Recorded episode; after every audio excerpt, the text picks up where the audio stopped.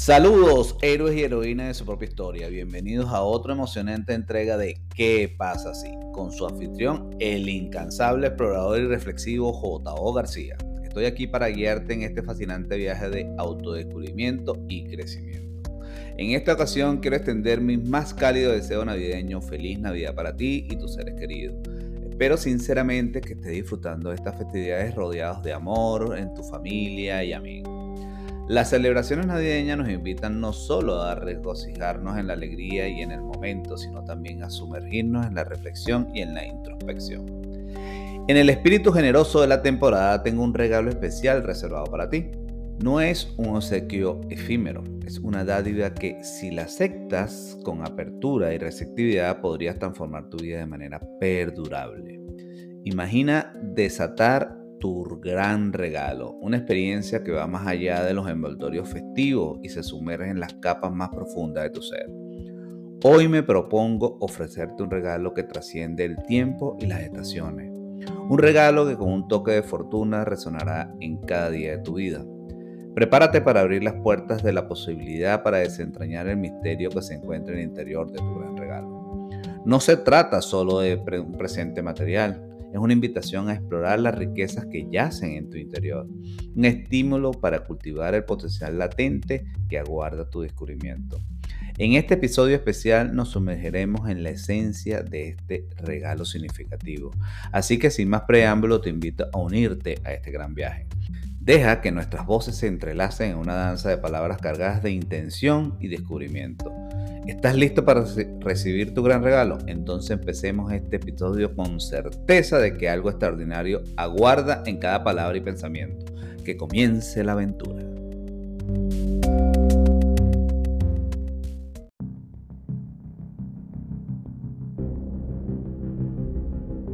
La vida es un viaje genial que tiene básicamente cinco áreas claves o importantes. Salud, relaciones, profesión o negocio, finanzas y tiempo.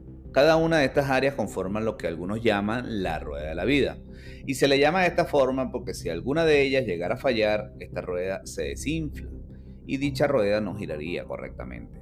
Y es común que en esta fecha nuestra mente, sumergida en la alegría, también se sumerge en la reflexión en cada una de estas áreas. Podemos llegar a hacernos preguntas como ¿qué estoy haciendo lo suficiente con mi cuerpo y mi salud? ¿Estoy en la relación de pareja que yo me merezco? Esta es la profesión o el negocio que deseo seguir desarrollando. ¿Qué hago para ganar más dinero?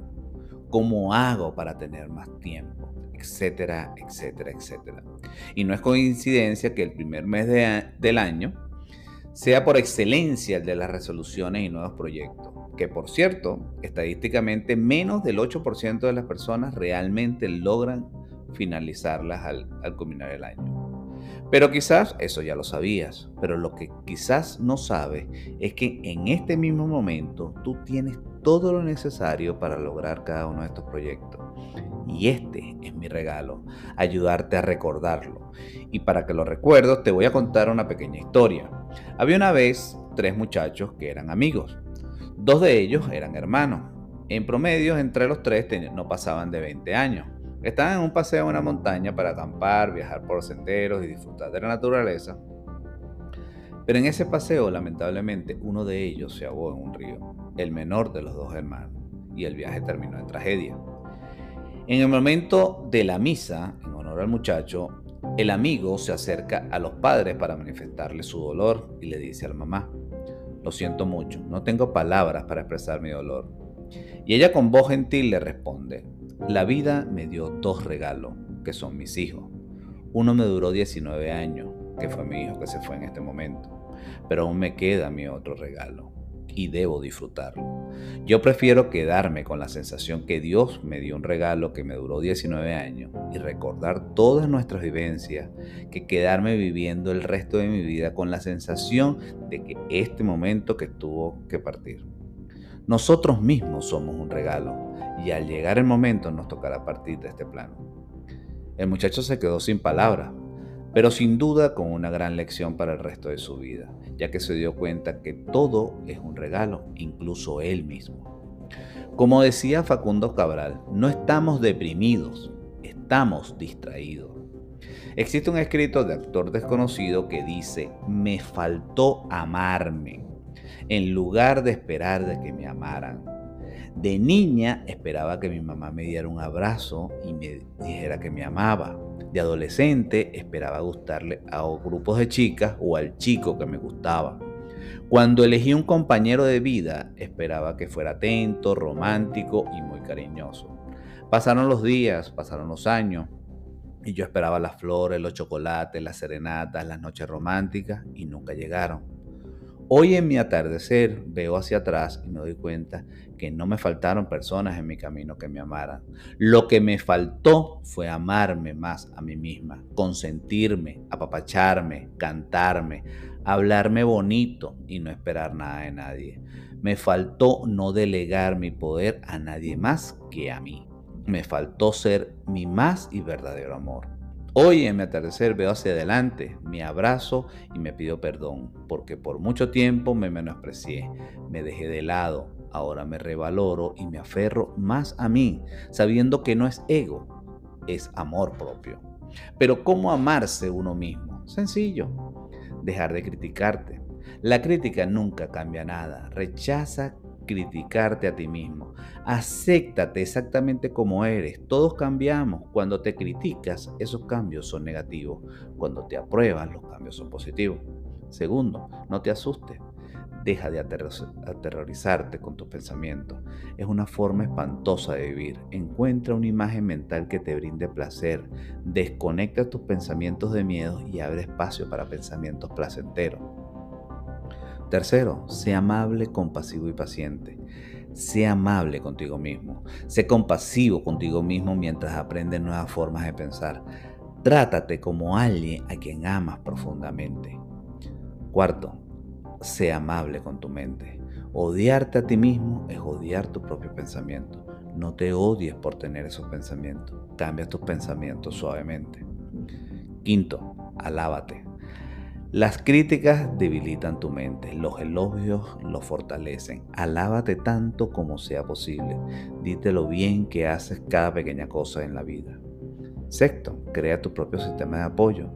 Encuentra formas de apoyarte. Abre tu corazón a tus amigos y permíteles ayudarte. Es una fortaleza pedir ayuda cuando la necesitas. 7. Ama tus aspectos negativos. Reconoce que los creaste para satisfacer una necesidad. Ahora estás encontrando nuevas formas positivas de satisfacer esas necesidades. Con amor deja ir esas antiguas tendencias negativas. Expresa el creciente sentido del amor que te dedicas. Perdónate mirándote en el espejo. Y al menos una vez al día, repítete, te amo, realmente te amo. 10. Hazlo ahora. No esperes a estar curado, no esperes a perder peso, a encontrar un nuevo trabajo o nuevas relaciones. Comienza ahora y haz lo mejor que puedas.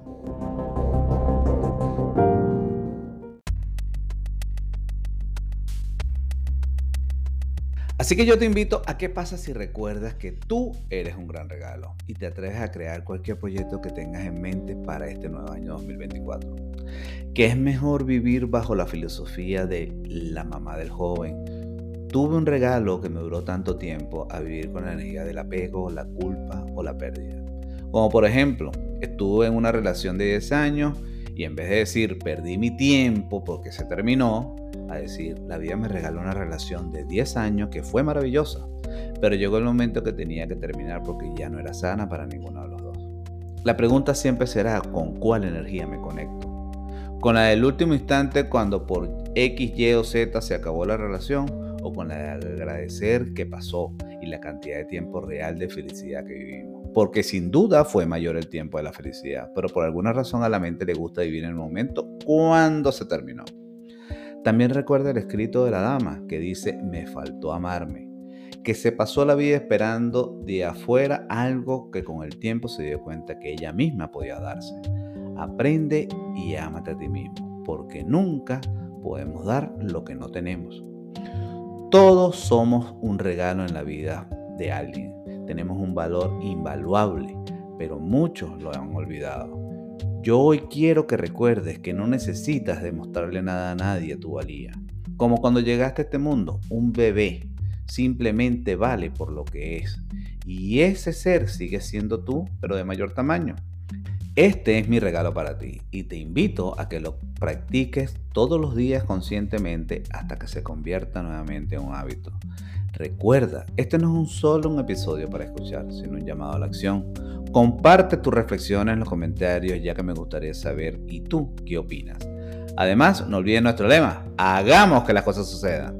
No olvides suscribirte, dejar un me gusta. Gracias por acompañarme en este viaje y a través de este espacio.